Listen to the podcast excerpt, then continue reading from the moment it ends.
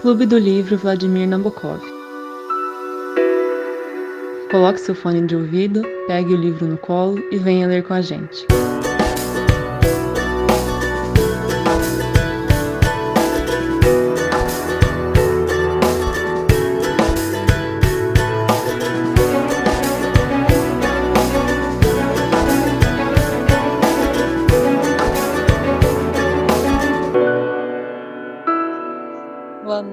Ouvintes.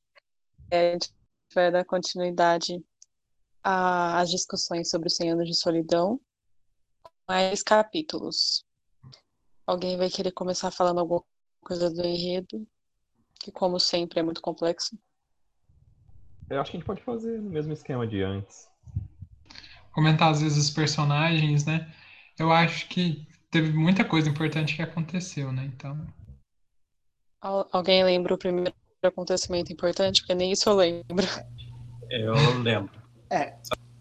Esse trecho, esse trecho que a gente leu de três capítulos, ele começa bem focado na Isso. Úrsula. né? A Úrsula envelhecendo, a Úrsula ficando cega. E aí vai se desenvolvendo. Alguém tem alguma citação especificamente sobre a Úrsula? Ah, eu achei bem Acho legal. que eu tenho, mas acho que o Fer tem também. Pode falar aí se vocês quiserem sobre a Ursa. É que, nossa, teve, um, teve uma hora aqui que. Acho que foi bem no começo do capítulo, que eu marquei tipo, a página inteira, que eu achei muito interessante. Achei, eu achei legal que ela, ela começou a ver coisas que ela nunca viu sendo cega. E, então, eu comecei a pensar muito sobre isso, comecei a filosofar sobre isso.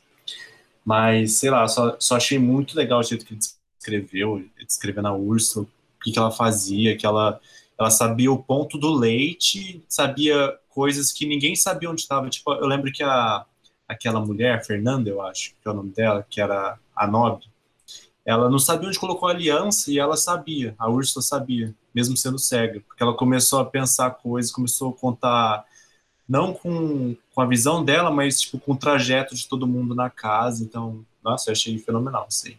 Dá para ter várias discussões sobre isso. E vocês? O que eu marquei acho que é um pouquinho mais pro final do capítulo, então se você quiser ler alguma parte. Ah, eu acho que eu, eu só resumi mesmo, porque, porque a parte que eu marquei tem mais de uma página, então acho que vai ficar.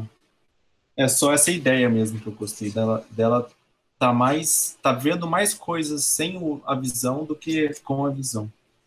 Então acho que é isso mesmo que eu marquei. Resumindo. É, então eu vou ler a parte que eu tinha marcado, se ninguém quiser falar antes. É, eu vou ler um trechinho. Então, e essa parte que eu tô falando é depois disso que o João falou. Então ela já, já tinha no- é, noção da capacidade que ela tinha de entender as coisas mesmo sem enxergar. É, quando, porém, Úrsula percebeu que não tinha tido tempo suficiente para considerar a vocação de José Arcádio, se deixou aturdir pela consternação começou a cometer erros, tratando de ver com os olhos as coisas que a, a intuição lhe permitia ver com maior clareza.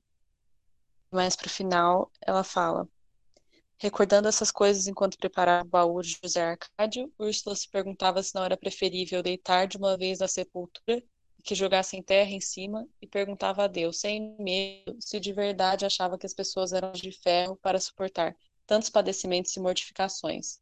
E perguntando e perguntando ia atiçando sua própria confusão, e sentia uns desejos imprimíveis de desandar e dizer palavrões e xingamentos, como se fosse um daqueles forasteiros que permitiria enfim um instante de rebeldia, um instante tantas vezes ansiado e tantas vezes adiado, manter a resignação à mer- de mandar a resignação à merda, e cagar de uma vez para tudo e arrancar do coração os infinitos montões de palavrões que tinha precisado engolir num século inteiro de conformismo.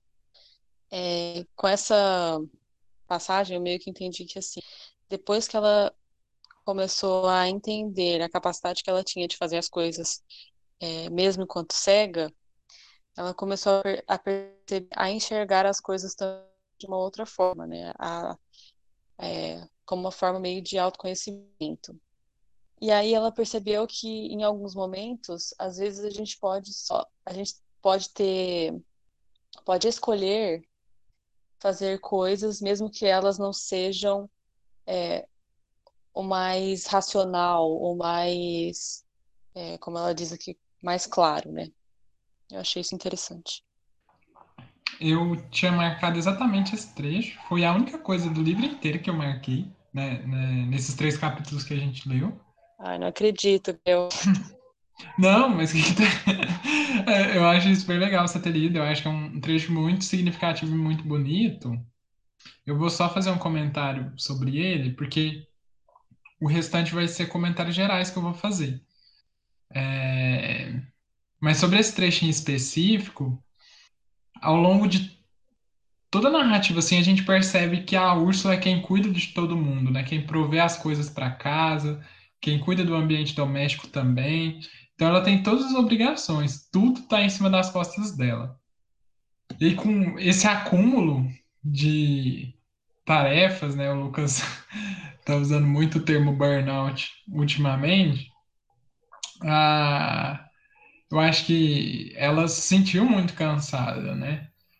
Porque ter que se responsabilizar, se responsabilizar por tudo, em todos os momentos, é como quase que ela fosse um Deus que regia a casa e organizava essa casa, né? Ela era onisciente, sabia de tudo que estava acontecendo, mesmo já debilitada, cansada, ela conseguia é, prover o sustento da casa, então era como se assim, ela fosse quase que onipotente, né?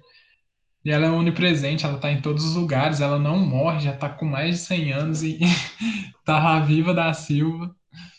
E, e assim, é, é, eu acho que tudo, todas as atribuições que foram sendo conferidas para ela foi sobrecarregando. E realmente chega num momento que ela quer descarregar tudo isso, né? E aí o interessante o Gabriel Garcia Marques coloca uma forma muito legal de ela externar todo esse peso que ela está sentindo, essa angústia que ela está sentindo, que é falando palavrão, né? Ela xinga aqui, ela dá um grito, é... e porque ela simplesmente queria comer a Carol leu no trecho cagar para todo mundo, né? Tipo assim, ah, ela estava cansada, ela já cuidou muito das outras pessoas, já cuidou muito do ar, agora ela queria que as outras pessoas vissem a ela, né? Tivessem cuidado com ela, talvez, mas pelo menos notassem tudo que ela já fez, enfim. E é muito expressivo o palavrão. Eu acho que é, é como se fosse uma libertação pela destruição de um sistema que você sabe que que é, é fadada ao fracasso, né? E aí você se libertar e falar assim, ah, agora chega também, sabe? Não quero mais saber. Pá, fala palavra? Não vou falar porque, né?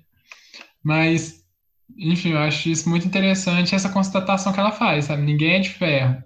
Então, principalmente pra gente, né, da, da, da medicina, ou até mesmo o pessoal do direito, que tem que, às vezes, tomar decisão de forma muito rápida, muito imediata, tem que conceder liminar ou tem que fazer procedimento de urgência. É, às vezes a gente sobrecarrega demais, né? E às vezes a gente acha que a gente é de ferro, que a gente aguenta, que a gente não adoece. E chega uma hora que a gente só quer gritar também. É, ah, vai a merda, né? Também esse sistema não é para mim, isso aqui é uma loucura. Mas enfim, é, esse é o meu comentário maior do, do dia de hoje. Agora eu vou acompanhar as discussões dos senhores e queria depois só comentar de uma personagem, mas nada muito específico. Queria ver uma interpretação de vocês. Mas eu acho que a gente vai comentar dela depois. É, eu gostei bastante desse trecho que a Carol leu. Na, ele é um trecho até bem cômico, assim, porque você não tá esperando que do nada vai vir um monte. Um monte não, né? Vem dois palavrões, mas não tinha tido, que eu me lembro, nenhum não da Úrsula, pelo menos, com certeza. É, outro trecho que eu tenho sobre a Úrsula é um trecho que ele vem antes, mas ele não tem necessariamente uma relação cronológica. É que a gente já viu, tipo assim, o romance ele é em ciclos, né? Todas as gerações tem dois irmãos que se apaixonam pela mesma mulher ou tem relações com a mesma mulher. Só um dos, dos três, são sempre três filhos, só um dos três passa adiante a geração, é, continua o legado da estirpe, né? Só um deles tem filhos legítimos, pelo menos, e só esses filhos legítimos têm, têm filhos. Então o romance é todo em ciclos, e a citação é a seguinte: A Úrsula, ela, ela tá pensando, né? Depois de algum tempo, descobriu que cada membro da família repetia todos os dias, sem perceber, os mesmos trajetos, os mesmos atos, que quase repetiam as mesmas palavras à mesma hora. Ou seja, a gente já viu que repete, tipo, a estrutura da família, repete os nomes, e agora a gente tá vendo que, tipo assim, do, do grande, né? A estrutura da família, dos nomes, e agora no menor grau, que é nas coisas que eles fazem no dia a dia, se repete. E eu não sei se é um. Com certeza é intencional do Gabriel Garcia Marques, mas eu não consigo decifrar exatamente o que ele quis dizer com isso. Talvez seja um, digamos assim, um argumento determinista, não me parece ser o caso, mas sei lá, de que é, você vai sempre fazer o que seus descendentes faziam e assim por diante, e não tem como mudar isso. É, mas eu acho que seria algo muito simples vindo dele, sabe?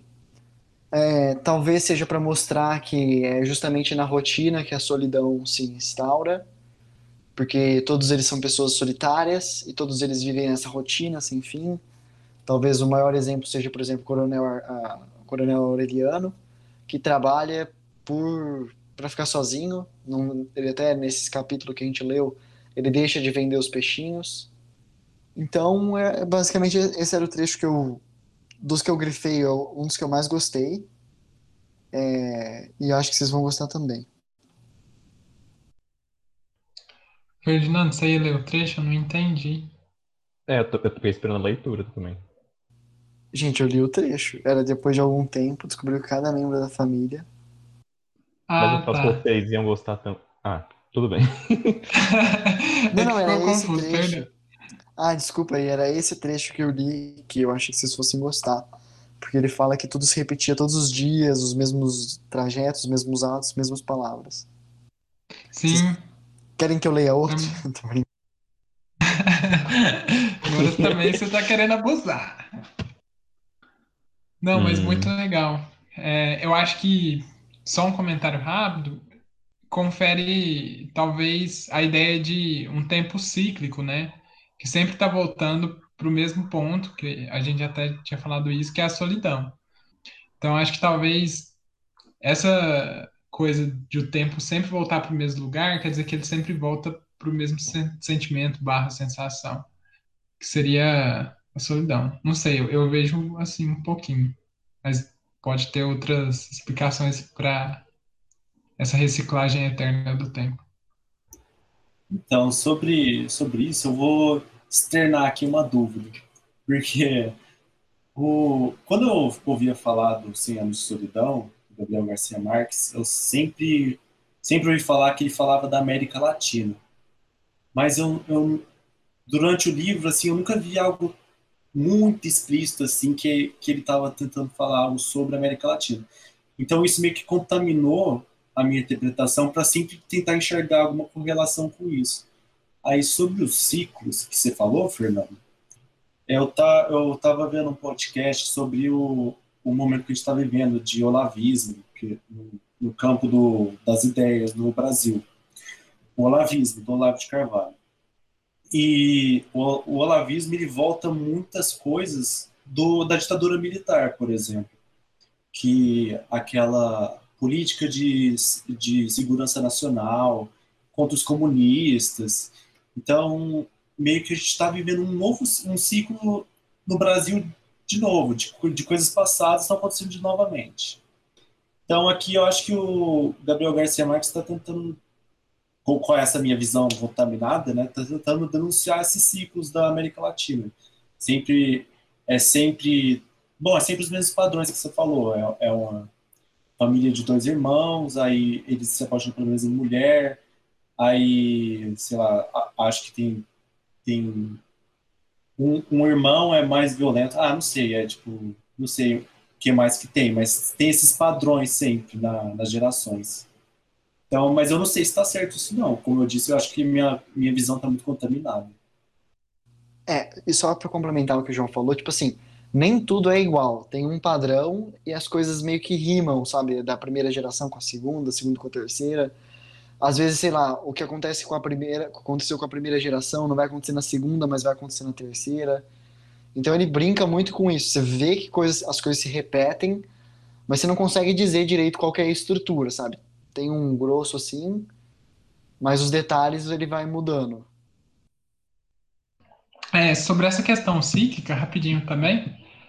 Eu não ia falar dessa questão da América Latina, eu já até tinha comentado, né, que a solidão, ela está vinculada à solidão que a América Latina é, viveu durante tanto tempo, né, sendo abandonada por todas as nações que a exploraram, é, a Europa durante muito tempo, com colônias diretas aqui, os Estados Unidos com uma colonização indireta, é, no México talvez mais direta, mas essa, essa noção de que existe sempre um retorno da exploração e do abandono na América Latina, eu acho que talvez seja uma chave de interpretação.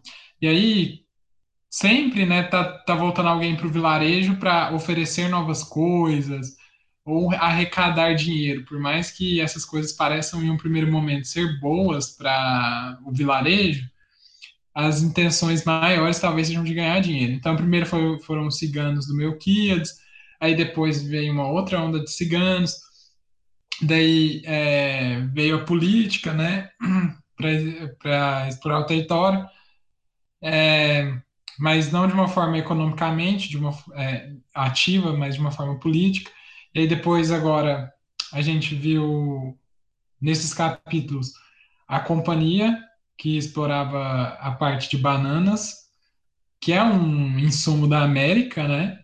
Então, eu acho que aí já tem uma relação de falar assim, olha, é, o que os exploradores vieram fazer, né? Roubaram, roubaram não, mas exploraram algumas das nossas riquezas naturais. Talvez algumas pessoas até digam roubar. E, enfim, então sempre tem alguém explorando Macondo, como sempre houve alguém explorando a América Latina. E sempre as pessoas foram é, relegadas à solidão, né? Então acho que também a, a essa coisa do tempo cíclico é sempre para voltar à solidão da América Latina relacionada a essa exploração predatória que o continente sempre viveu. Se ninguém tiver mais nada a comentar sobre isso, vou propor uma discussão rápida aqui. Alguém tem mais alguma coisa para falar? Pode falar, Felipe. Tá. Minha discussão não é muito filosófica, não. É para saber a opinião de vocês mesmo. É... Durante esses três capítulos que a gente leu, aconteceu muita coisa em relação a, a Memê, né? Ao, ao Aureliano II e a Fernanda. Tanto que a gente viu aí finalmente o, a borboleta, né? Que o Palestra tanto falava. Mas, no primeiro capítulo que a gente leu, um um, acho que é um dos primeiros, se eu não me engano, a gente leu até o 15, foi isso? Foi. Então, o primeiro capítulo que a gente leu ainda não tinha muitas coisas sobre isso. Aí tinha um trecho que falava assim, ó, que era começando a explicar a, a relação. Quando Memê voltou, seus pais se tinham posto de acordo não só para que a menina acreditasse que Aureliano II continuava sendo um esposo domesticado, como também para que ela não notasse a tristeza da casa. É, o que, que, vocês acham de, de, pais que fazem isso? Tipo, mantém um, um casamento de fachada para não supostamente prejudicar as crianças. Vocês acham que isso tem que ser feito? Ah, e tem uma fala do, do, do Zé Garcês Grade tão boa sobre isso, mas eu vou deixar os meninos falarem primeiro, porque eu já tinha completado a última fala. Então, opinem aí, o que vocês acham? Só para completar o que você falou antes de eu comentar, é, eu achei que eles colocam uma, uma assim, definição muito legal para divórcio no livro, né? Porque ela fala assim: quando Fernanda caiu em si, era uma viúva cujo marido ainda não, ainda não tinha morrido e era tarde demais para que as coisas voltassem ao estado anterior. Achei que encaixa super, super bem. É, mas quanto ao que você falou, eu acho que é, quando a gente está é, criando, né, uma criança, você não pode em nenhum momento mentir para a criança. Eu acho que isso não é. É claro que é necessário que haja uma relação harmoniosa, mas acho que não faz bem para ninguém. Olha, eu, eu concordo com o Carol também, porque tem uma metáfora que fala que a, a mentira é que nem a hidra de Lerna, né? Aquele bicho mitológico, que tem três cabeças, aí se você arranca uma cabeça, aparece três no lugar. A mentira é a mesma coisa. Então, em algum momento ela vai, ela vai se mostrar, como aconteceu no livro, né? Que a, a Meme percebeu isso depois. Em algum momento ela vai ter que se mostrar e, e isso vai ficar, isso meio que a criança perde a confiança nos pais, né? Se, se ela vê isso acontecendo, pode perder a confiança nos pais, porque os pais afinal mentiram para ela. Então eu acredito que tem que ser resolvido da melhor forma possível, dizendo a verdade, eu acho. Sem É, contar tem um que não comentário. dá pra... vo- Ah, Desculpa, Fer. Por favor. Eu ia falar só que sem contar que é, é, você não consegue manter um ambiente normal dentro de uma casa você morando com alguém que, com quem você não tem mais afinidade, né? Exato. Isso acaba in- influenciando a criança de qualquer forma. Pra mal, né? Obviamente. Pode falar. É verdade. É, tipo assim, no próprio livro, a filha percebe na segunda vez que ela volta pra casa, sabe? E não fala nada meio pra meio que se aproveitar dessa, dessa situação. Então, assim, eu não sei nem até que ponto é, manter as aparências, assim, manter as aparências não é bom pra criança, porque a criança percebe, mesmo que, assim, se for criança, eu acho que percebe sem entender, se for adolescente, percebe ainda entende, que talvez pode ser, não sei se é melhor ou se é pior. E também para as pessoas que estão de fora, sabe? Acho que não faz muito sentido hoje em dia você manter um casamento de aparência só porque os outros vão pensar.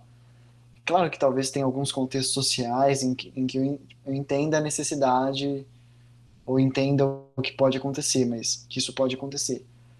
Mas pelo menos pensando assim no, no que é mais comum na atual família brasileira. Eu tô brincando. É que eu, acho que a sociedade de hoje já está preparada para aceitar melhor o divórcio, sabe? É diferente de 60 anos atrás que nem divórcio existia, era desquitar e olha lá. Então, acho que é isso, basicamente. Ferdinando aí tá incentivando o divórcio porque ele vai ser um advogado civil.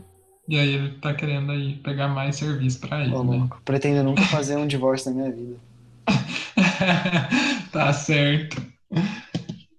É, mas assim, só para completar tudo que os meninos falaram e de um, ponto, de um ponto de vista um pouco diferente, que é a fala do José Garcês Grade, vou tentar ser breve, mas ele fala no, é, quando ele está fazendo uma análise do Macbeth, que é um livro do Shakespeare, é, ele fala, o livro fala muito sobre a relação entre desejo e dever. E aí o José Garcês Grade fala que o homem medieval ele sempre foi muito guiado pelo dever, pela é, não realização do desejo. Então os desejos eram sempre é, a, a, a, o que era necessário ser feito era sempre negativo. Então ao invés de praticar, sei lá, sexualidade, você praticava promiscuidade. Ao invés de praticar luxúria, você praticava a caridade e, enfim, a pobreza. Então, assim, na Idade Média, o homem sempre tinha que reprimir seus desejos. E aí o Shakespeare é quem está ali no meio, né, na, no momento de cisão entre a Idade Média e a Idade Moderna. E ele consegue captar os dois mundos. O Shakespeare é um homem dividido.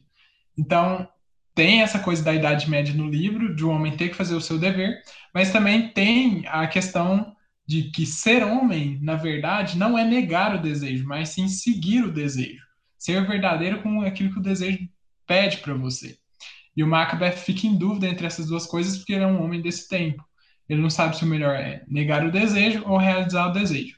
Ele, é, ele para fazer essa comparação de que ser humano é, na verdade, praticar o desejo, ou seja, seguir o seu desejo, ele dá esse exemplo do divórcio, né? Ele fala assim, olha, é, para ver o, o, quanto isso ainda está presente nos nossos tempos de hoje, né? Essa coisa da honra, de reprimir o desejo versus é, a necessidade de realizar o desejo. Ele fala, se alguém, se você está com vontade muito de separar da mulher e alguém pode chegar em você e falar assim, nossa, cara, mas olha seus filhos, que exemplo que você vai dar para eles, como que eles vão conseguir olhar para você? O que você vai fazer com eles é desumano, ou seja, seguir o seu desejo de separar com a, com a, sua mulher não é humano, é desumano. Foge do humano. Então, nesse sentido, essa pessoa está pensando pelo lado mais medieval, né? De que reprimir o desejo é o que é humano e o que é o certo a fazer para que as outras pessoas, olhando para você, olhando para sua conduta, é, possam repetir isso lá na frente. E a sociedade se construiu assim. Por outro lado, um outro amigo pode virar para você e falar assim: olha, cara, você vive esse relacionamento doentio com a sua mulher, de falsidade, é, de mal-estar, isso é desumano com seus filhos. Você tem que seguir o seu desejo de separar. Então, é, da mesma forma que não seguir o desejo ou seguir o desejo, dependendo da interpretação, pode ser desumano, né? Eu acho que é, vale aquilo que você acredita como construção de mundo, né, hoje. Acho que no Brasil tá assim. Você acredita, como o Fernando disse, na tradicional família brasileira, né, e acha que o divórcio é uma prática diabólica, se bem que, né, a pessoa, muitas pessoas que defendem a tradicional família brasileira são divorciadas, estão em segunda, terceira união. Mas, é, assim, eu, eu, particularmente, como talvez um, uma pessoa influenciada por por esses ideais modernos, acho que talvez seguir o desejo e fazer com que as pessoas olhem para você, identifiquem você, algo que você realmente é, e não aquilo que elas gostariam que você, que você fosse, né? É, algo ideal que você não é, de reprimir um desejo que, na verdade, talvez seja a sua própria identidade, eu acho que não é legal. E eu acho que você vai estar tá ensinando uma mentira para os seus filhos se você continuar com um casamento assim. E você vai fazer com que lá na frente eles também sejam meros mentirosos, não, não vivam o seu eu de forma completa, não sei. O que, que você acha, Luquinhas? Você que ainda não comentou. Não, concordo com todos vocês. Eu acho que, que é isso mesmo. Eu também não acredito que deva mentir. Mas, não sei, é meio complicado nessa situação. Acho que às vezes depende muito da idade também. Mas acho que eu não mentiria também. Será que dá para conversar numa situação dessa com filho, gente? Só para eu saber, é, de nós aqui, quem que é filho de pai divorciado? Eu sou. Ah, eu Só não eu. sou. Eu também, eu também ah, sou. Deus. E meus pais se separaram quando eu tinha uns 9, 10 anos também. Então, para mim foi melhor assim do que do que eu contar de ver eles brigando sempre, sabe? Então, para mim foi bom nesse sentido. Eles foram verdadeiros comigo, então por isso que eu também concordo de ser verdadeiro com os filhos, porque eu eu nessa idade vejo que eles fizeram a coisa certa, porque se fosse o contrário, eu acho que eu ficaria mais mais triste, sei lá. É, vocês têm mais lugar de fala do que a gente, né, então. Ah, mais ou menos, parece que todo mundo meio que concorda que esconder nunca é a melhor solução, né? Não, não. Eu acho que não. É mas enfim, nunca passei por isso. É, mas assim, a situação deles é até pior, né? Porque tem amante e tudo mais, é meio público isso, estranho. Só que ele nem liga, né, gente? É muito engraçado. Ai, ai. Acho que a gente pode mudar para a próxima discussão. Não sei se alguém tem mais alguma coisa desse capítulo. É, pode continuar. Vocês querem falar sobre o próximo capítulo? Eu não lembro direitinho o que, que o capítulo trata, assim. Eu, eu, eu lembro dos assuntos que eu achava interessante discutir, mas, enfim. Eu acho que a gente pode é, passar para o romance da. Eu não sei como fala o nome dela, se é meme, se é meme, com o Maurício Babilônia, que é uma parte importante. Vocês não querem né? antes só falar do, da companhia bananeira, do que aconteceu, aí a gente passa por esse romance, porque eu acho que são os dois sim, temas sim. outros centrais. Eu acho que esse da companhia acontece antes, eu não estou enganado. Não é? Ou não? Que parte da companhia você está falando? É uma parte que da, as pessoas das greves? Vão, isso, vão reivindicar melhores condições de é trabalho. É, é bem no final do, do, do que Ai, a gente é depois. Perdones, eu achei que essa parte da, do Maurício Babilônia era a última. Achei que acabava assim. Ou até onde Não, a gente é antes do Maurício. Então vamos falar do Maurício, que é melhor. Ah, então basicamente. É... Como que fala o nome dela, gente? É meme, meme? Não tem acento? É meme igual aquilo que você vê nas internets. Tá bom, então meme. Ela se apaixona por um moço, né, que chama Maurício Babilônia. ele é de Macondo, ele é aprendiz de mecânico nas oficinas da Companhia Bananeira. E aí é, ela conheceu ele num dia, é, enquanto acho que ele estava numa oficina, quando ela estava buscando um carro com uma amiga. E aí é, ele fez uma demonstração lá para ela, eu acho. Ah, sim, lembrei. Ele dirigiu o carro para as duas na volta, porque o chofer tava, tava, não sei o que aconteceu com ele, se estava doente, mas estava de folga. E aí ela começou a se encontrar com ele e esse romance ele não era é, visto com bons olhos pela Fernanda, que é a mãe da Meme. Tanto que ele, ela impede a Meme de se encontrar com ele e, a, e tranca ela dentro de casa. Só que aí, tempos depois, ela, perce, ela percebe que, na verdade, a Meme continuava encontrando ele todos os dias, enquanto, enquanto ela ia tomar banho. Então, ela ia tomar banho, abria a janela para ele, ele entrava na casa e ficavam juntos. É, e a parte mais importante desse trecho, que é também um dos símbolos do livro, né, é que é, quando ele está por perto aparecem as borboletas amarelas. Então, sempre que aparecem essas borboletas amarelas, tem, ele está. Não sei se só por perto ou se é quando a Meme também está pensando nele. Eu queria ah, eu só perguntar. Que... Ah, pode falar. Ah, eu vou, eu vou deixar, eu vou perguntar, você lê o trecho e depois eu deixo a pergunta aberta para vocês. Só queria tá ver o que, que vocês acham sobre essas borboletas, o que vocês acham que é. Eu não pesquisei uma interpretação desse signo, mas tipo, depois eu queria só ouvir de vocês que vocês pensaram que poderia ser isso. Pode eu ler, que eu tentei pensar muito. Desculpa. Eu ia falar que eu, eu pensei muito no que elas significariam, mas para mim borboleta é sempre significado de transformação, né? Mas eu não enxerguei, sei lá, nenhuma transformação assim grande o suficiente para ele ser o símbolo dessas borboletas no livro. Mas enfim, alguém pensou em alguma coisa? Eu pensei mais ou menos, que assim, eu não tinha pensado, né? Mas agora que parece falou, eu vou dar um migué e vou falar que eu Não, mentira, eu pensei num negócio assim. É, ele falou dos signos, né? E assim, toda personagem, todo não, alguns personagens têm esses signos. Então vou dar dois exemplos. O três. É. O primeiro é Pilar Terneira, que ela tem o cheiro de fumaça. E eles comentam sobre isso e tal eu cheguei numa das nos episódios atrás falar da minha interpretação e acho que o João tinha chegado numa parecida. É, aí depois tem a, a beleza da é Remédios também, Remédios Isabela.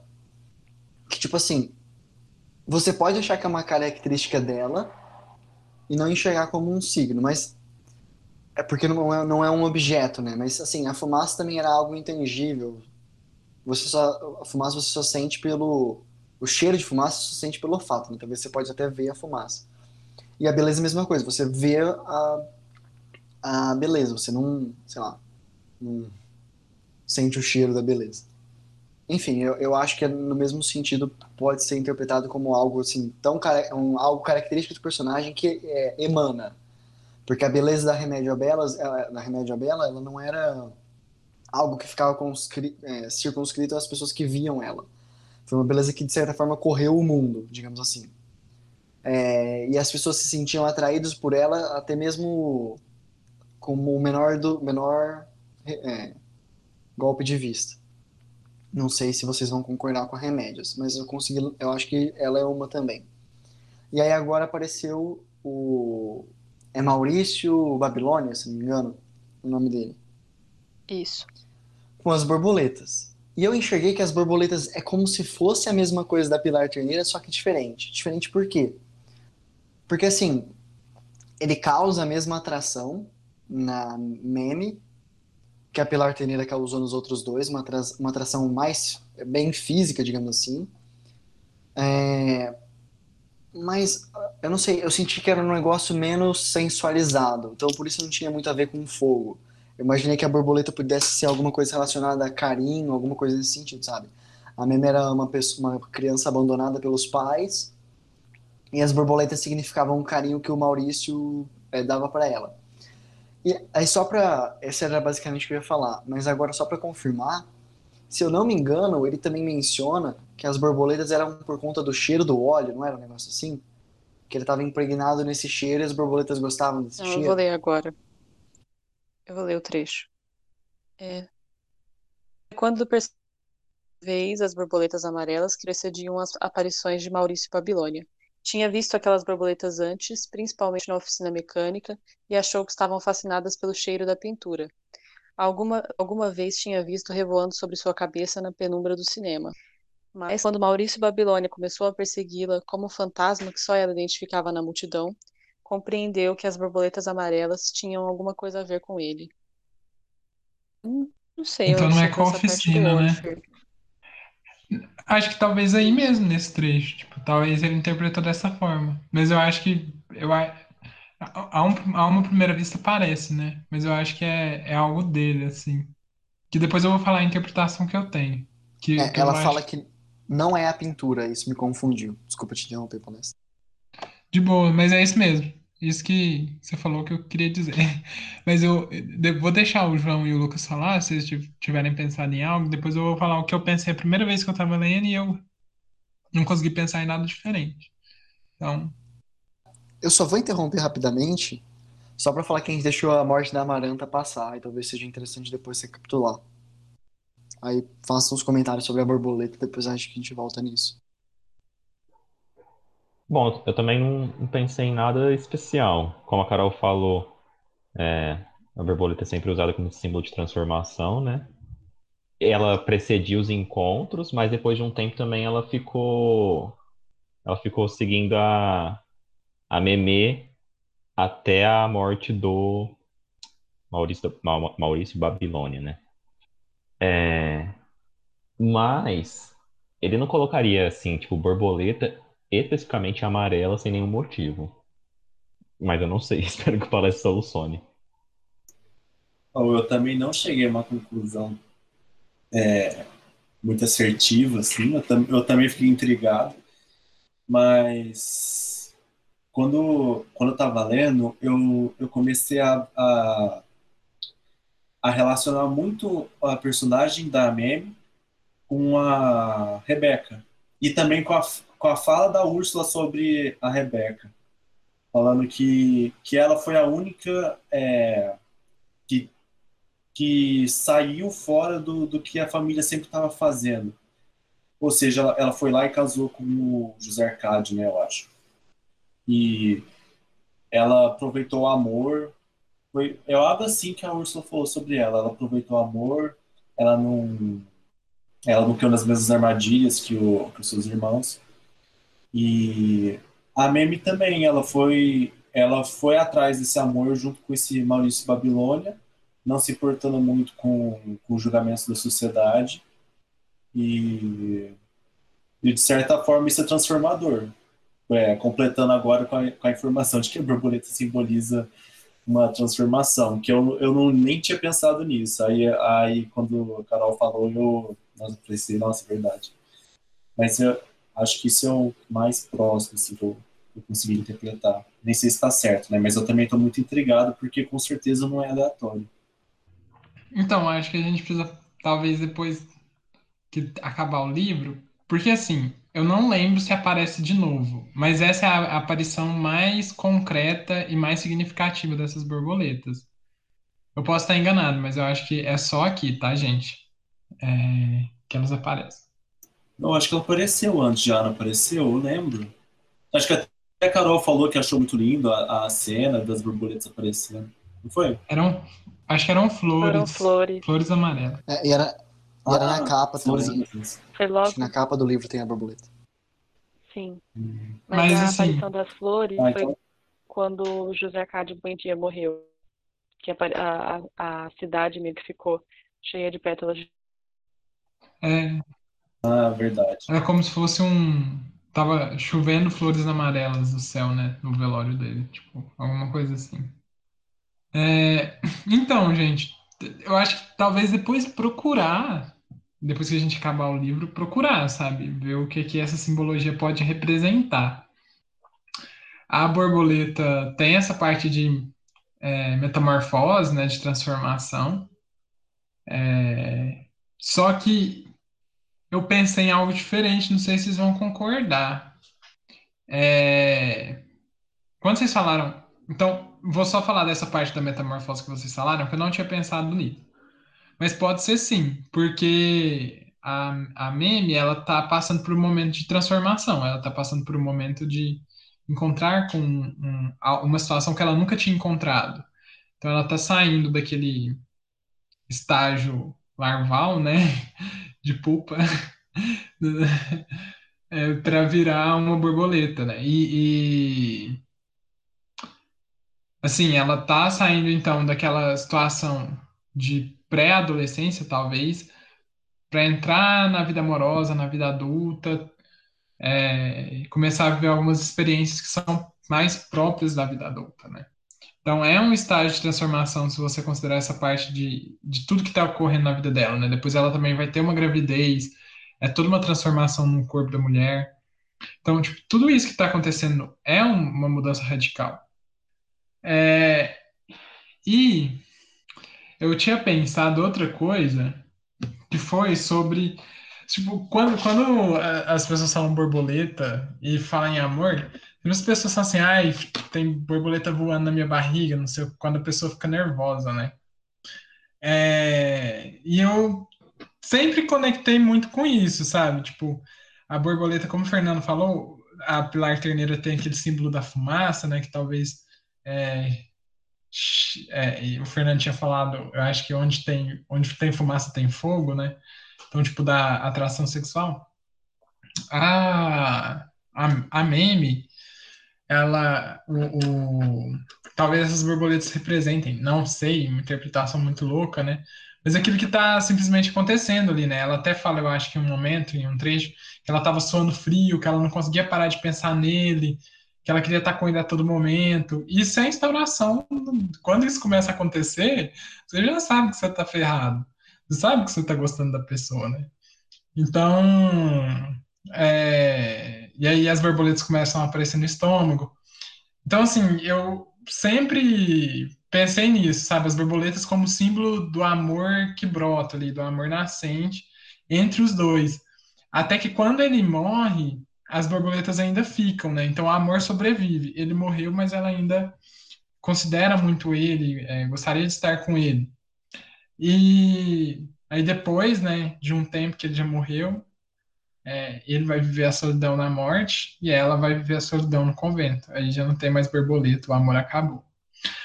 Mas não sei, gente, é uma talvez uma linha interpretativa muito uma linha interpretativa muito doida, mas desde a primeira vez que eu li o livro eu pensei nisso, então, mas não sei, a gente podia procurar depois, fazer uma força-tarefa aí.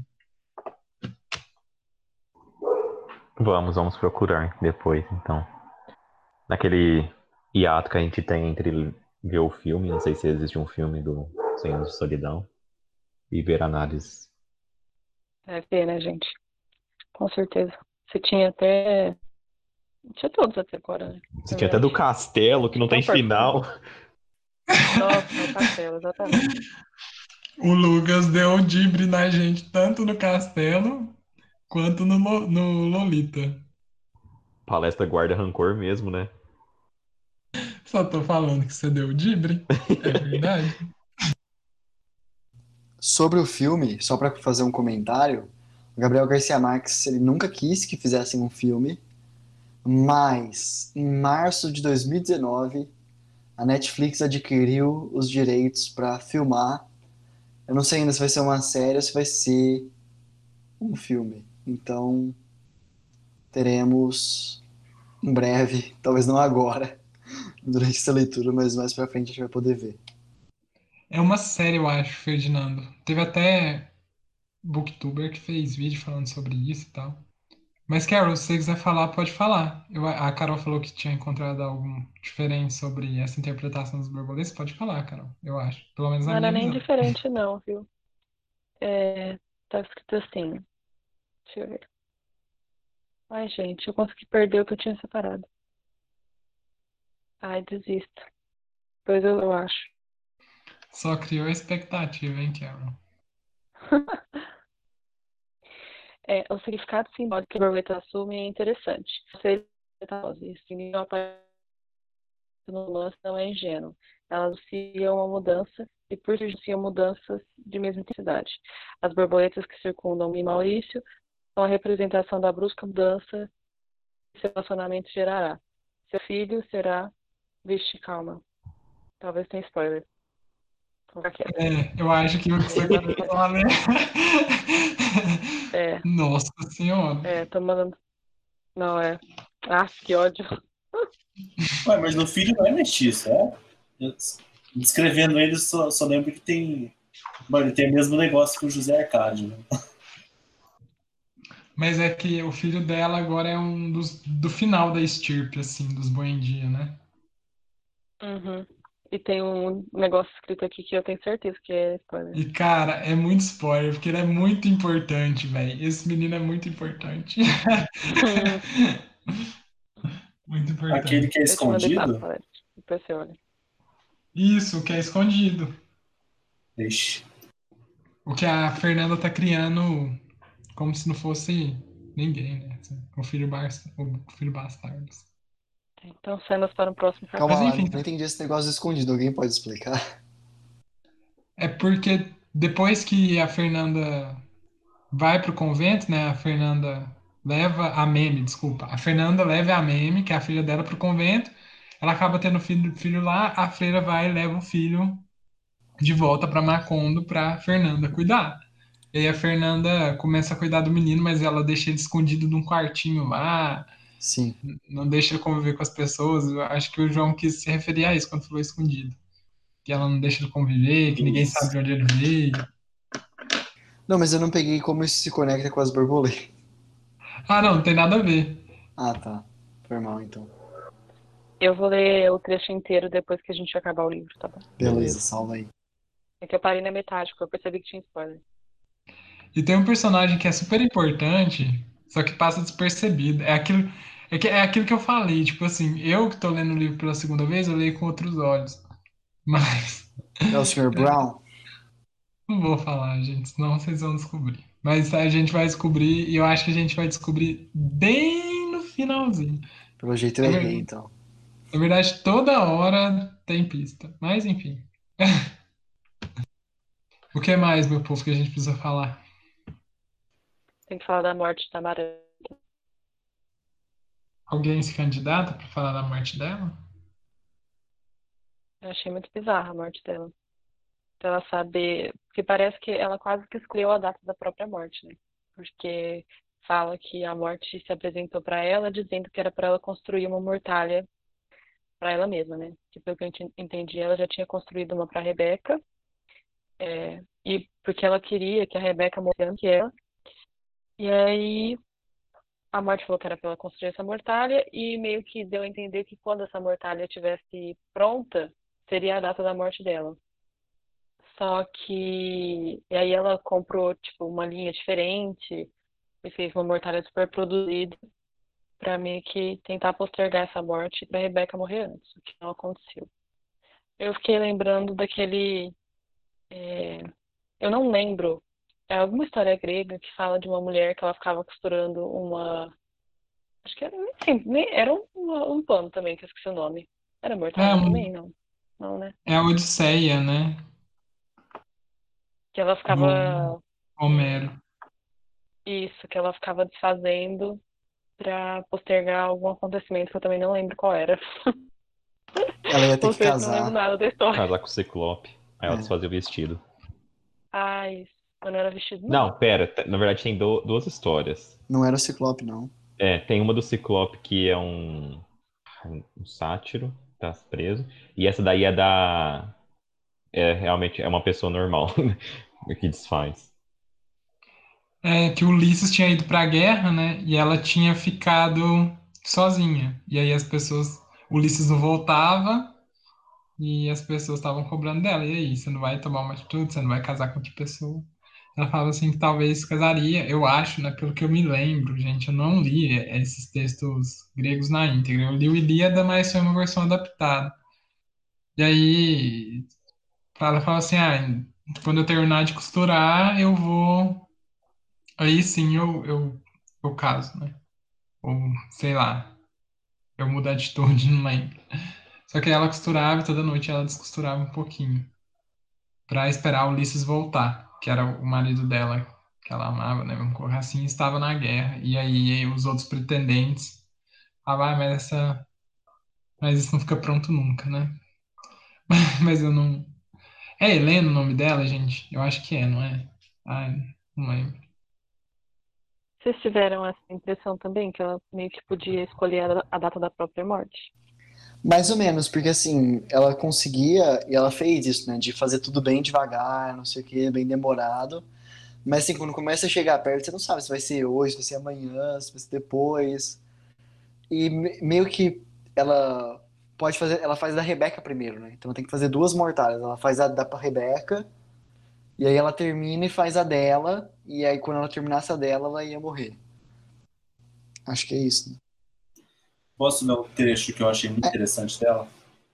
Deve, Deixa eu falar um negócio Pode falar, fala aí. que o Lucas corrigiu, que não é Helena, é Penélope. Só isso. Isso mesmo.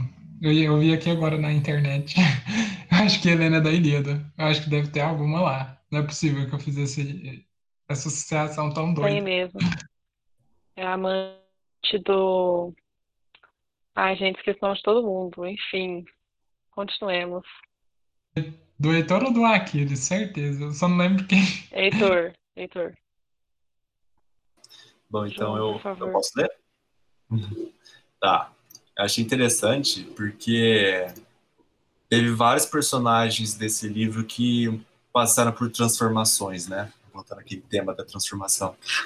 O coronel Aureliano Buendia passou por uma transformação, ele decidiu parar a guerra é, e vender peixinho. Aí veio a Úrsula, teve revelações sobre o seu filho, falando que começou a compreender ele e depois virou cega e começou a ver as coisas da melhor forma possível. E também teve a Amaranta agora, né? E eu vou. Eu achei legal a transformação que ela teve. Acho que quando ela, ela viu que ela ia morrer, ela teve essa, essa transformação, essa epifania, né? É, doeu em Amaranto o fato de não ter tido aquela revelação muitos, muito, muitos anos antes quando ainda teria sido possível purificar as lembranças e reconstruir o universo debaixo de uma nova luz, e invocar sem estremecer o cheiro de alfazema de Pietro Crespi, ao entardecer e resgatar Rebeca de seu caldo de miséria, não por ódio nem por amor, mas pela compreensão sem limite da solidão. O ódio que percebeu certa noite nas palavras de Meme não a comoveu porque a afetasse, mas porque sentiu-se repetida em outra adolescência que parecia tão limpa como deve, como deve ter sido a sua, e que, não, no entanto, já estava contaminada pelo rancor. Mas era de tal maneira profunda o conformismo com seu destino que sequer se inquietou com a certeza de que estavam fechadas todas as possibilidades de corrigir, corrigir aquele rumo. Seu único objetivo foi a mortalha. Achei bem interessante esse, esse, essa frase aí, porque parece que os personagens eles percebem muito tarde que eles deveriam ter tido uma outra abordagem para a vida. Isso eu achei bem interessante. Mas eu, eu adoro esses momentos de epifania em livro. Só para puxar um negócio pensei quando você estava falando, a gente teve, em uma das nossas aulas de psicologia, a gente tinha a fase da vida segundo Eric Erickson, né? E aí, é, sim, eu lembro disso, meninos. O Lucas deve estar me achando doida, mas tudo bem. É, aí a nossa professora falava que há dois tipos de idosos, né? Tem aquele idoso que ele é, vive bem, tem qualidade de vida, porque ele se sente bem, ele sente que ele fez o que ele tinha que ter feito na vida, ele não tem muitos arrependimentos, ele sente que cumpriu com a sua função, né? E aí tem o outro tipo, que é aquele que meio que não aceita o envelhecimento e que não é, não sente que fez o que deveria ter feito durante a vida, que se arrepende de muitas coisas. E a Amaranta, acho que é um desse segundo caso, né? Muito triste. Acho que não só Amaranta, né? Mas o, o Coronel Aureliano também percebeu que a guerra dele foi inútil e ficou remoendo isso a vida inteira, vendendo peixinho. Aí a Úrsula também percebeu sobre, sobre o filho, né? Que ele faltava amor nele, eu lembro dela falando. E começou a ser mais claro tudo para ela só depois que ela completou mais de 100 anos. Então, acho que isso é um tema recorrente, assim, esse tipo de idoso no, no livro. Sim, concordo. Aí, só uma coisa que eu achei interessante, desculpa te cortar a palestra, mas é que no, no trecho que eu li falou de, só para só lembrar, né, do ciclo, que a Meme estava vivendo um novo ciclo de, de rancor, que nem a que nem a Amaranta tinha na infância. Então é um novo ciclo de rancor e, enfim, é um, só para deixar bem claro que é, que é um tema do livro, sim. Eu, eu liguei o microfone sem querer, gente, perdão. Mas, se ninguém for falar, eu só queria fazer uma pergunta. O que, que vocês acham dessa postura da Amaranta com relação à vida, no sentido de que ela nunca é, se, se, satisfez com nenhum amor, né? Não escolheu nenhum amor para si. E parecia que ela queria muito, por exemplo, o Pietro lá no início, enfim. Eu sempre fiquei me questionando, eu não sei se vocês questionaram, e fiquei essa pergunta para vocês, se vocês questionaram também. Se ela, na verdade, queria ter esses amores ou se ela queria ter a, a vida que a Rebeca teve, sabe? Ou se ela queria ser melhor que a Rebeca, se ela queria competir com a Rebeca, e o, e o único objetivo de vida dela era ser melhor que a Rebeca, sabe? Não sei. Enfim, eu só só fiquei pensando nisso durante muito tempo. Eu não sei em que conclusão chegar, sabe? Acho que não tem também uma fechadinha. É, eu vou comentar um negócio que, assim, no trecho que tá meio que contando a morte da Amaranta e tal, meio que fala que ela morreu em. Na verdade, eu acho que é um pouco antes, quando tá mencionando a Úrsula, que a Úrsula fala que ela finalmente compreendeu a Amaranta e que ela. Tipo assim, o Coronel Aureliano Buendia era uma pessoa que não tinha amor no coração e a Amaranta era exatamente o contrário, não sei o quê. Mas eu não entendi muito bem o que ele quer dizer, porque assim, eu não sei se ele deixou isso realmente em aberto ou se é uma resposta tão complexa que é difícil de entender. Porque assim, no meu ponto de vista, se ela é uma pessoa aberta ao amor, ela meio que escolhe esse amor platônico de sofrimento em todos os casos, sabe? Isso é meio é meio doentio. Assim, ela é o tipo de pessoa que sempre acha que ela faz tudo para conseguir, quando consegue, acha que não merece, sabe? Digamos assim. Mas era só isso que eu queria comentar, que assim, parece que o autor ele dá mais pistas, não lembro se é quando a Úrsula narrando isso, ou logo que vai entrar falando que a, quando a Amaranta vai morrer. Mas, por exemplo, a Amaranta fala que ela vai morrer em paz, né? A Úrsula fala, ah, então faz a, as pazes com a Fernanda. Ela fala, ah, isso não é mais necessário, sabe?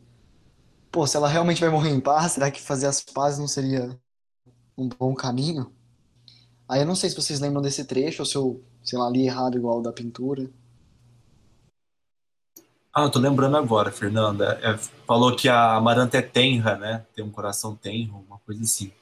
Mas eu acho que você confundiu quando ele tá falando da Rebeca também. Que na Rebeca eu lembro dele falando que, que ela era que ela era para esse lado mais amoroso. Eu acho, não, não tenho certeza, mas eu acho que era isso, viu? Eu, eu lembro dele falando que ela era tenra só, tipo, dócil, não sei, que a Baranta era dócil. Mas essa parte do amor era da Rebeca mesmo, pelo que eu lembro. Acho que o palestra deve corrigir nós. Lembro não, gente. Precisa pegar no livro. eu acho que.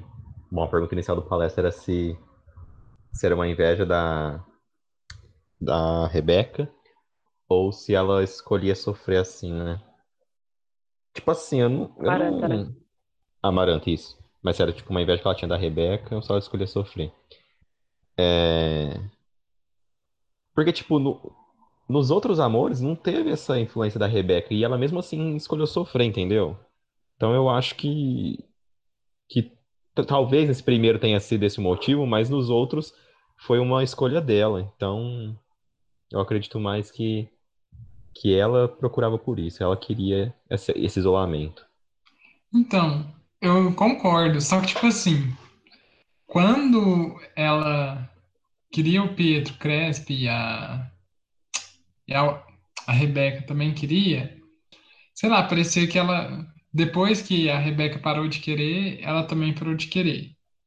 E aí ela só queria infernizar a vida da Rebeca. E aí esse fato, pra mim, o mais marcante é ela querer morrer depois da Rebeca, sabe, cara? Como assim? Pra quê? Qual que é a utilidade disso, sabe? Tipo, eu realmente fiquei assim, parece uma competição, sabe? Uma competição assim infundada, mas a minha cabeça parecia. Sim. Eu acho que pensando na história da Maranta, eu penso que tem que ter algum acontecimento traumático para ela ter ficado do jeito que ela ficou, né? Então eu penso que pela história pode ser sim a questão da Rebeca. Eu sou Então- filho único. Ah, só, Pode falar. Fala perdão, John, eu não vi que você tinha desativado o microfone.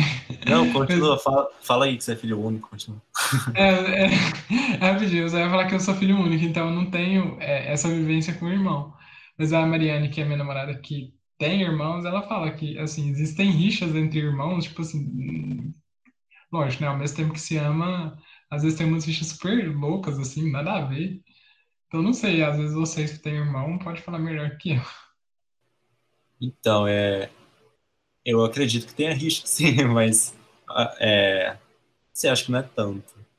Não sei, eu preciso pensar sobre isso. Mas o que eu ia falar é que esse livro, é, mais que uma vez, ele ele ele está retomando assim várias vezes um parece que um, uma, um movimento contra a tradição que é imposta sobre as mulheres. Eu não sei se sou eu que tô que tô, tô percebendo isso, mas não sei se, é, se eu estou interpretando errado, também se eu li alguma coisa errada, mas não sei, eu tô, eu tô, parece que eu lembro de ter lido um trecho sobre isso, falando que, que a Amaranta estava com essa, com essa irritação com a Rebeca, porque ela, a Rebeca ela se soltou mais, ela, ela soltou o ventre, eu acho que estava escrito no livro, ela, ela soltou o ventre, então, ou seja, ela, ela fazia, ela tinha uma vida sexual liberta com o José Arcádio, ela podia, poderia fazer isso. Ela foi, foi obviamente excluída da sociedade por causa disso. Tanto é que nem a, nem a própria Úrsula lembrava dela. Então, eu acho que é um, é um movimento contra a tradição de quem imposta sobre as mulheres. Que, que as mulheres podem fazer o que elas querem, que elas podem, é, elas podem sentir prazer no sexo, não sei, isso que eu senti. E a Amaranta, por outro lado, ela não tinha isso. Ela, ela era muito presa na tradição. Ela tinha medo de soltar esse, de soltar esse lado dela. Eu não, oh, eu acho quase certeza que eu li isso no livro. Alguma coisa assim. Aí, obviamente que eu destrinchei mais, mas eu lembro dessa parte do falando do ventre da da Rebeca, que ela ela era mais liberta do que a Amaranta. Eu acho que eu lembro disso também. Acho que isso explica um pouco também da inveja, né? Dela. É, eu acho que sim, tipo, talvez ela querer ser alguém que ela não teve coragem de ser, não sei. E que a Rebeca pagou pra ver, né? Não sei. É isso mesmo. E eu tô percebendo, tô percebendo isso também na meme. Percebia, né? Porque a meme foi enviada pro convento. Mas ela tava querendo se libertar também, ela ela tinha relação sexual com Babilônia toda noite. Ela estava liberta também. Enquanto que a Amaranta sempre foi muito recatada e tem uma parte bizarra lá que ela dela dando banho pro, pro menino de três anos lá, que mostra o tanto que ela foi é, repreendida por ter por ter atração nesse tipo de coisa, por se libertar sexualmente. Então, é, são, são alguns personagens que têm esse, essa característica, né? Então, por isso que eu acho que é também um dos padrões do livro. Se ninguém for mais falar sobre isso, acho que eu vou ler um trecho que eu tinha separado. Tá, quem cala consente, então eu vou falar. É, voltando sobre o assunto do Maurício Babilônia. É, então, aconteceu tudo aquilo, e meio que Aureliano II estava meio que a parte da história, né? E aí tá falando num trecho aqui, é, fala assim, no fundo, Aureliano II não acreditou na legitimidade das provas, da mesma forma que jamais acreditou que Maurício Babilônia tivesse se metido no pátio para roubar galinhas, mas ambos os argumentos serviram para tranquilizar sua consciência, e então pôde voltar sem remorsos para a sombra de Petra Cotes, onde retomou as farras ruidosas e as comilanças desaforadas. Só para explicar, a Fernanda achou meio que um jeito de incriminar o Maurício e fez com que é, achassem que ele estava assaltando galinha e acabaram matando ele. E esse trecho que eu li, é, eu acho interessante que eu fiquei pensando muito na questão da ignorância, né? Aquela questão que quem é ignorante é, não é responsável por, pelas coisas que comete, pelas coisas que faz, né? Só que nesse caso, em alguns momentos, a gente acredita no que a gente quer acreditar, né? Então, o Aureliano II, ele percebeu que tinha alguma coisa estranha na história, mas resolveu acreditar porque aquilo era mais cômodo para ele, né? Acho que era isso. Já que ninguém falou nada, eu vou continuar. é, então, como eles tinham falado, a Fernanda levou a Meme pro, pro, pro outro lugar lá, sei lá onde foi. E aí é, eles estavam resolvendo pra, o que fazer com a criança. E aí tem um trecho assim. Vamos dizer que o encontramos flutuando no cestinho, sorriu. Ninguém vai acreditar nisso, disse a freira. Se acreditaram nas sagradas escrituras, replicou Fernanda, não vejo por que não haverão de acreditar em mim. Eu achei essa parte bem pesada e como eu não sou católica, não sou uma pessoa muito religiosa, não me vejo na posição de, de comentar, mas queria que alguém comentasse sobre. Citou os lugares de fala do palestra em palestra. Ai, meu Deus. Olha, ai, eu tenho que falar mesmo.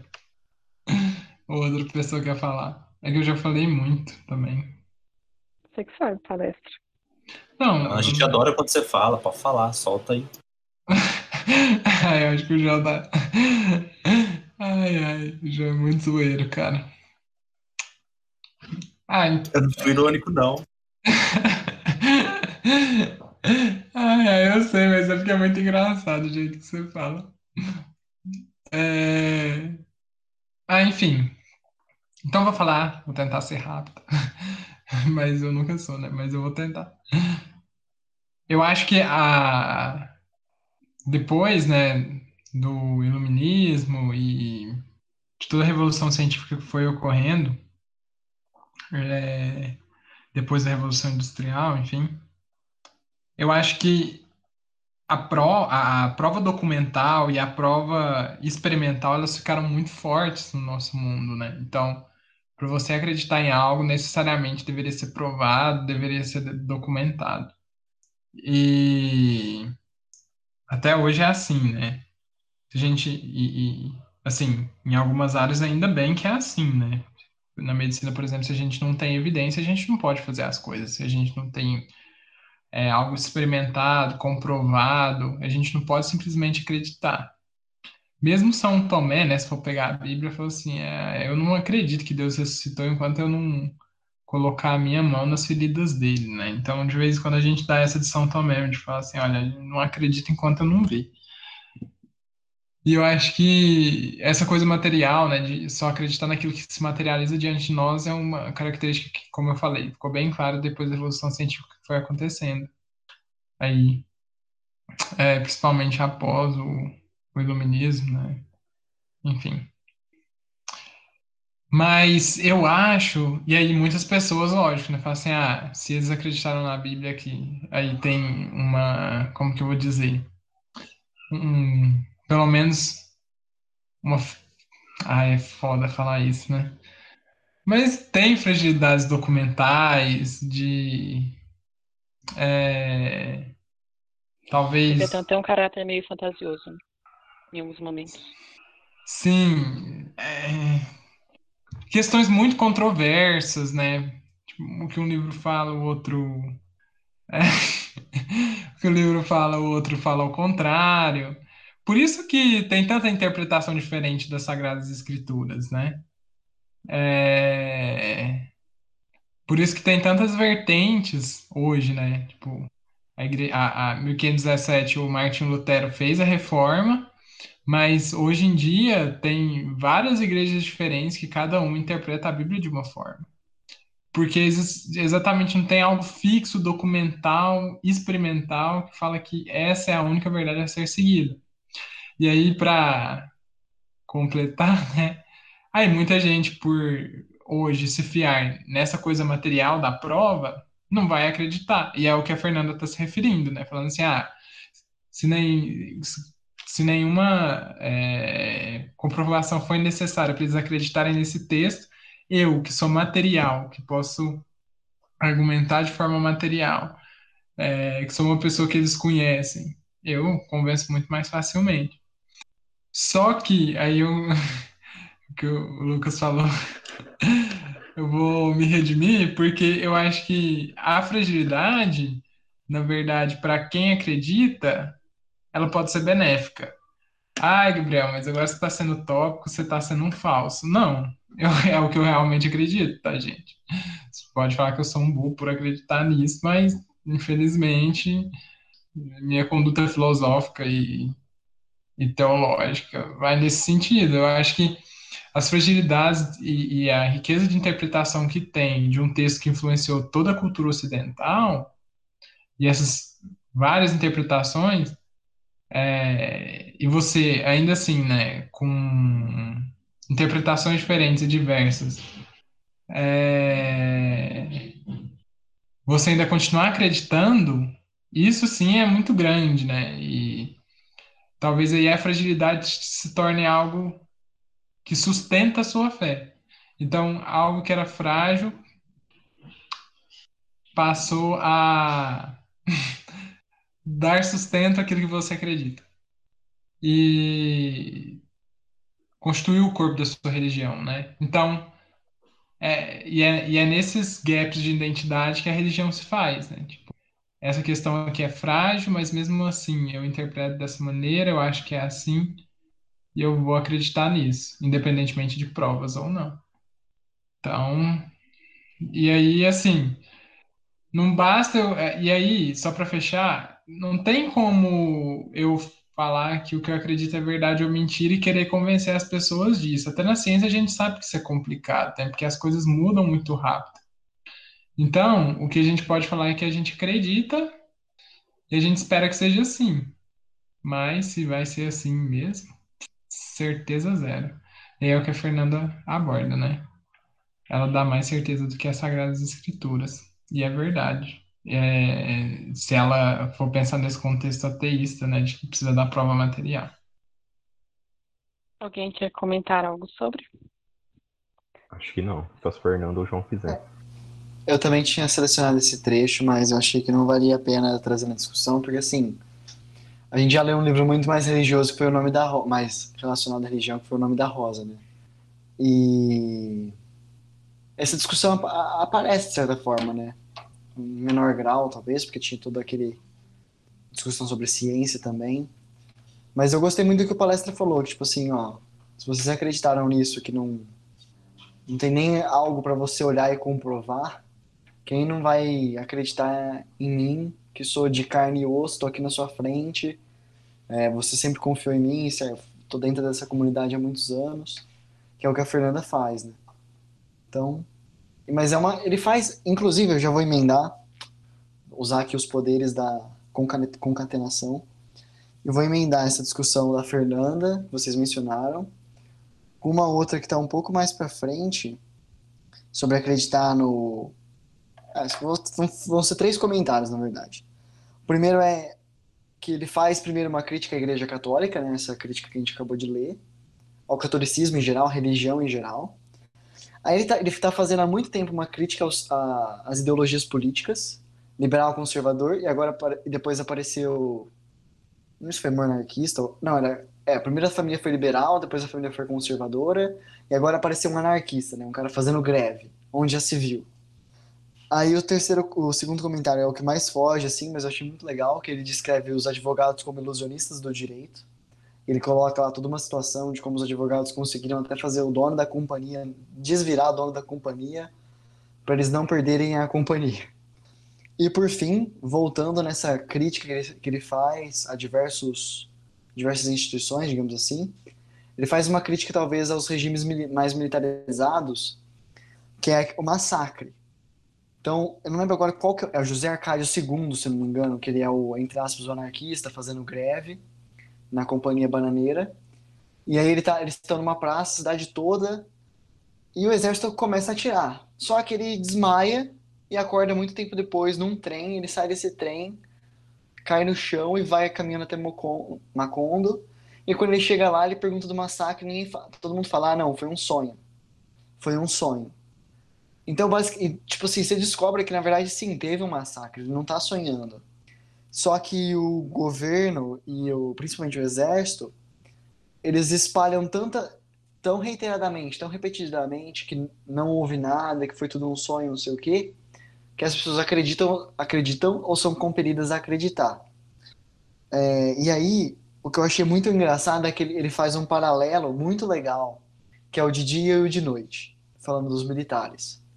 E é de uma genialidade muito grande, porque assim, o equilíbrio que ele coloca é o equilíbrio talvez central de da não sei das teorias da ciência política, não sei, não sei se central, vai, mas eu já vi isso se repetindo em várias em vários com vários sociólogos, vários cientistas, cientistas políticos, que é o equilíbrio entre segurança e liberdade.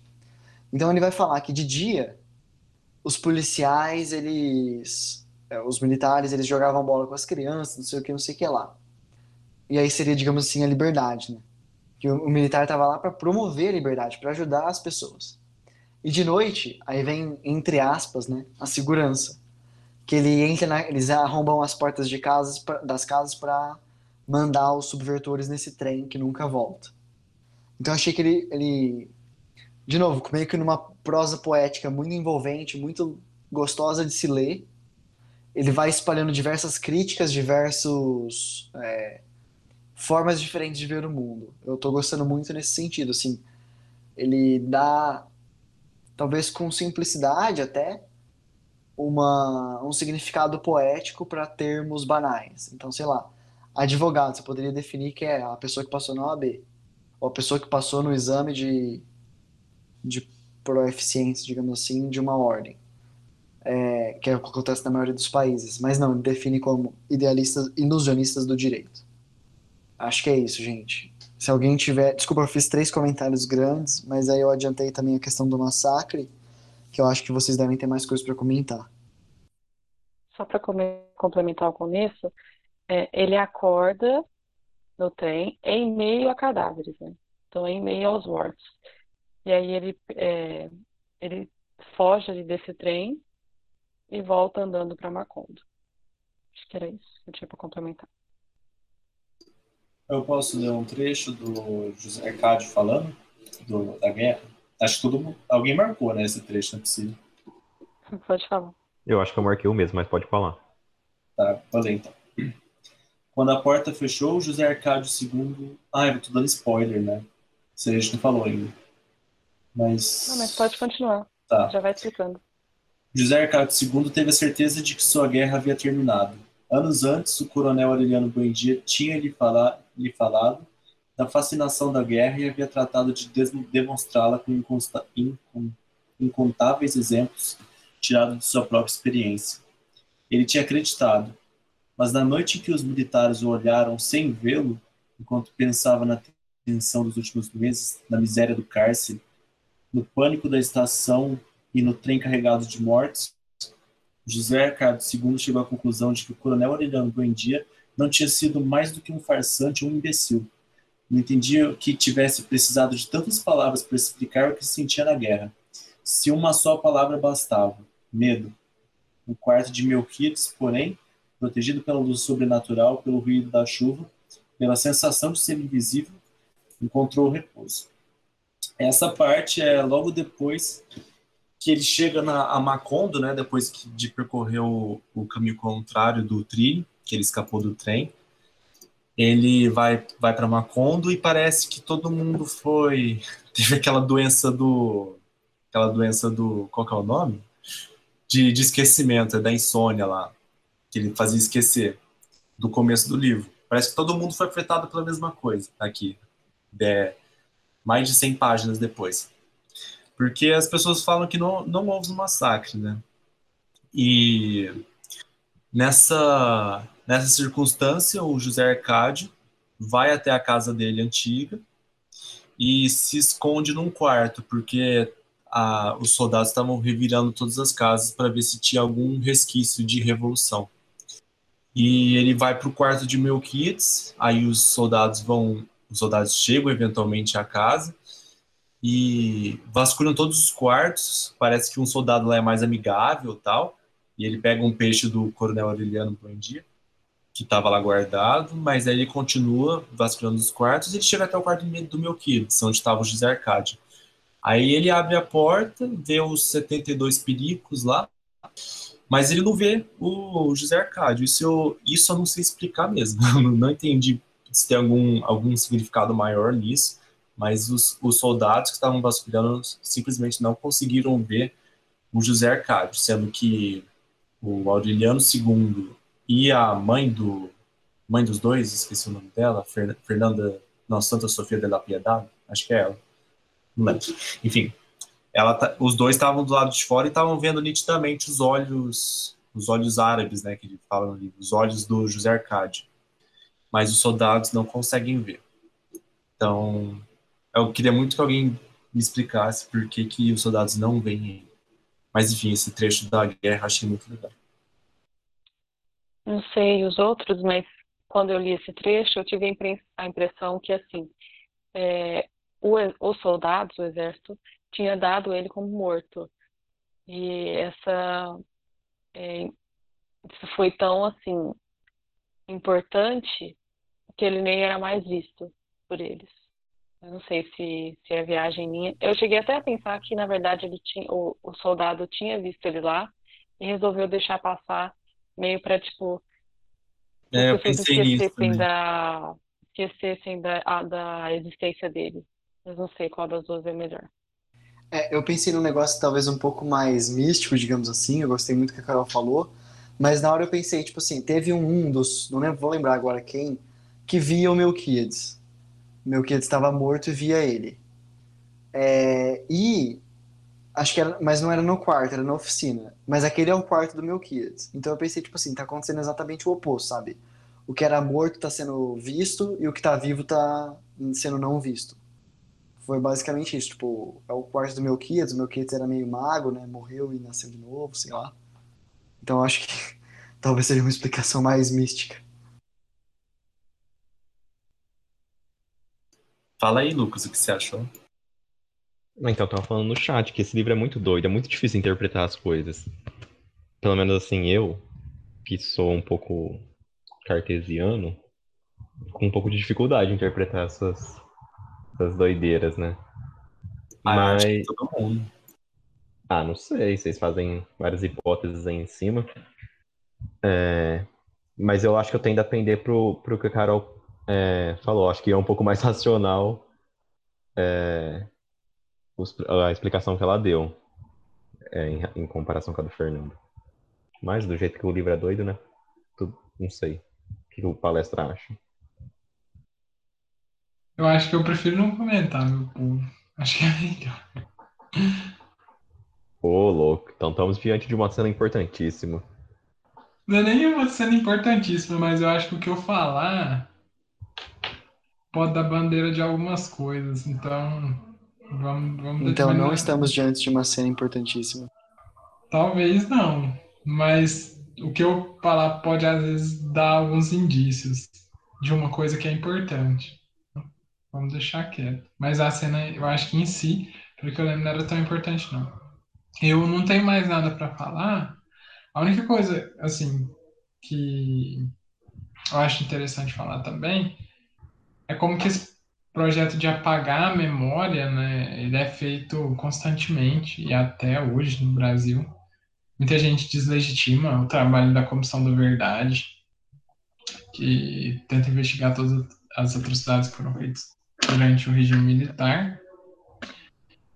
E muita gente assim, quer desmantelar esse tipo de trabalho, acha que não vale a pena e tal, tal, tal, mas é super importante para a gente saber, para as famílias né, saberem também de onde muito é, onde muitos seus parentes estão, o que aconteceram com eles, embora eu acho que algumas nunca terão resposta, infelizmente. Mas também para a gente lembrar, né, o quanto nosso passado foi obscuro, para a gente nunca querer que isso retorne. Embora várias pessoas aí fazem manifestações, pelo menos estavam fazendo, quase todo final de semana pedindo retorno disso. É muito louco, né, cara? Eita, nós. É isso aí. Tava pensando nisso hoje, palestrinha. Hoje eu tava pensando nisso, porque eu vi a, a, aquele, aquela aula do Flávio Ricardo Vassoler sobre Hiroshima. E, mano, tipo, era uma coisa que eu nunca parei para pensar assim direito, propriamente. Tipo, foi uma coisa muito, muito antiga tal. E ele explicando, assim, com, com os detalhes que ele dava, cara, eu falei, nossa, como que a gente esqueceu disso? Como, como que a gente esqueceu que os Estados Unidos evaporou uma cidade, velho? Como que a gente esqueceu desse negócio? Enfim, é...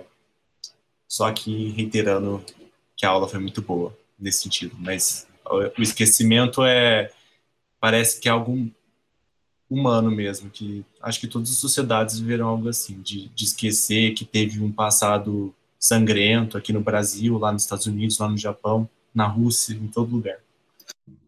E o interessante é que assim, a gente sempre lembra, não estou passando pano para ninguém, tá? Eu acho que, por exemplo, que o Mussolini, que o Hitler, o Salazar, é, enfim, todos fizeram na Europa durante a Segunda Guerra, enfim, ou durante aquele período ali, né, do século XX, é, mais ou menos a metade, um pouquinho para frente da metade depois.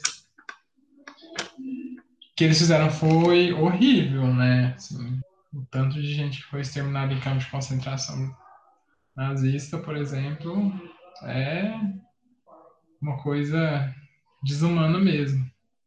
Só que muita gente acha que os Estados Unidos né, são os defensores da democracia, da liberdade. Os Estados Unidos não saiu destruído da guerra, né? Mas os Estados Unidos deixou uma herança lá no Japão que segue até hoje, porque a radioatividade seguiu, né, a parte genética das famílias e tudo mais. Então, cara, a gente precisa repensar aí muitas coisas, né?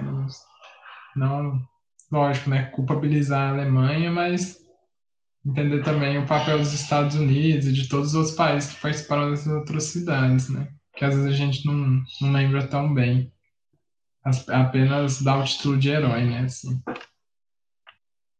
Só para finalizar, não sei se mais alguém tem alguma coisa para falar, mas é, eu entendo o que vocês estão falando sobre o esquecimento, só que eu acho que o esquecimento ele também é uma ferramenta muito importante para a gente conseguir dar continuidade na, nas nossas vidas, né? Se a gente lembra, se lembrasse a todo momento de todas as atrocidades que aconteceram no mundo e que acontecem, né? de todos os problemas que a gente tem nas nossas vidas, na vida dos nossos familiares, dos nossos amigos, acho que a gente não dava conta de seguir, né? Então acho que o esquecimento ele ajuda a gente a seguir em frente em alguns momentos. Justíssimo. Acho que a gente até tinha comentado sobre algo sobre isso em alguma outra discussão, só não lembro em qual livro foi. É que é, eu concordo, porque nossa, lembrar que. Lembrar não, né? Mas ter contato com tudo que aconteceu, por exemplo, no, nessa aula que eu vi, cara, é, é, me deixou mal, assim.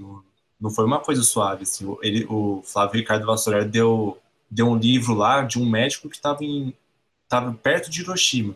Então ele teve contato com as pessoas que que estavam que, que sofreram aquela imensa onda de radiação.